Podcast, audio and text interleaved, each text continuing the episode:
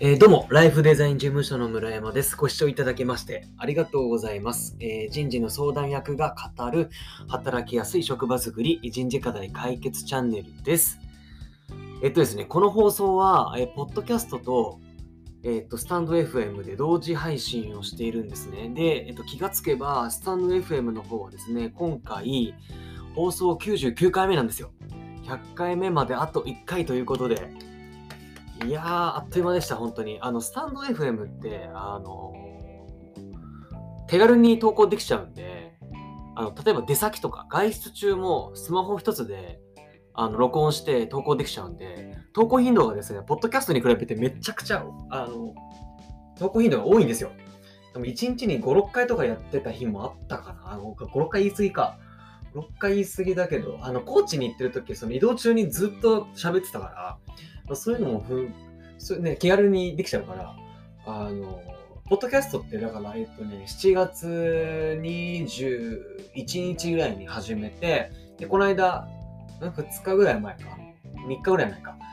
に、えっと、100回行ったんですけど、えっと、スタンド FM ってって多分ね、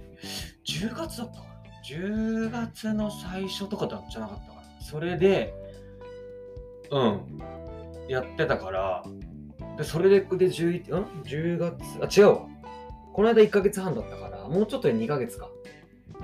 もうちょっとで2ヶ月で、えーっと、100回の投稿行くんで、いや、あっという間ですね。うん。ってとこでした。で、えーっと、記念すべき100回何を話そうかなっていうことで、今ちょっといろいろ考えてるんですけど、今回お届けするテーマはですね、めちゃくちゃシンプルです。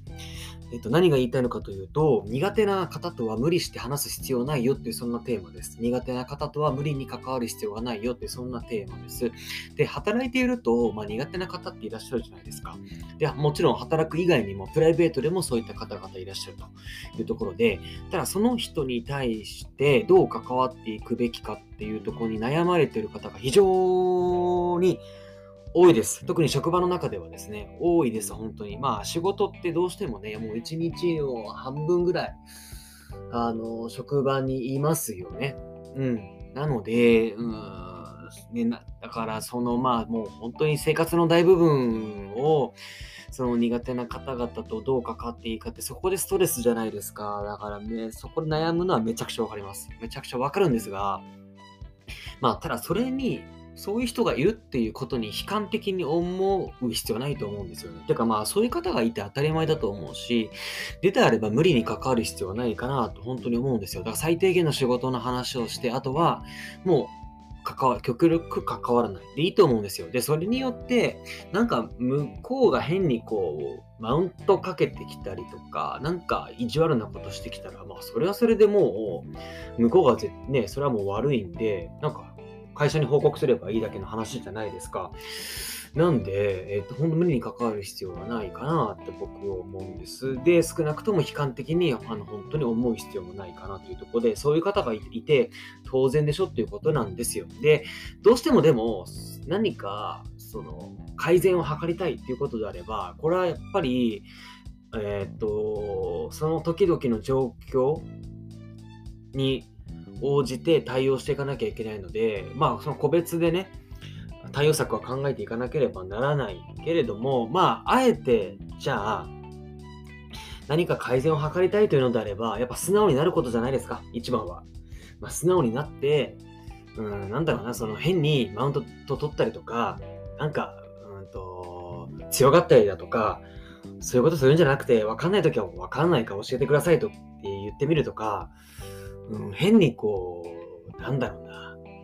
うん、虚勢を張る必要はないんじゃないですかね。素直になるっていうことが、やっぱ一番の、多分、えー、た多分じゃないですね。一番のあの改善策だと僕は思ってます。じゃない、うん、こっちの方がぜ気持ちですからね、お互いね。うん、なんで。まあ、まあけど、まあ無理して付き合う必要ないよってそんな話でございました。はい、ということで、えーっと、ポッドキャストの方は先日放送100回を迎えて、で、スタンド FM の方は次が放送100回目です。どんな話をするかというところをですね、えーと、期待して 待っていただけると嬉しいなと思っております。ちょっと自分でハードル上げちゃって、ちょっとあれですね、これもいいかんですね。というところでした。で、この放送気に入っていただけましたら、えー、チャンネル登録をしていただけると嬉しいです。また、えー、概要欄に僕の事務所の公式 LINE の URL を貼っておりますので、そこからお友達登録をしていただけますと、えー、嬉しいです。はい。では、え最後まで聞いていただきまして、本当にありがとうございました。えではまた。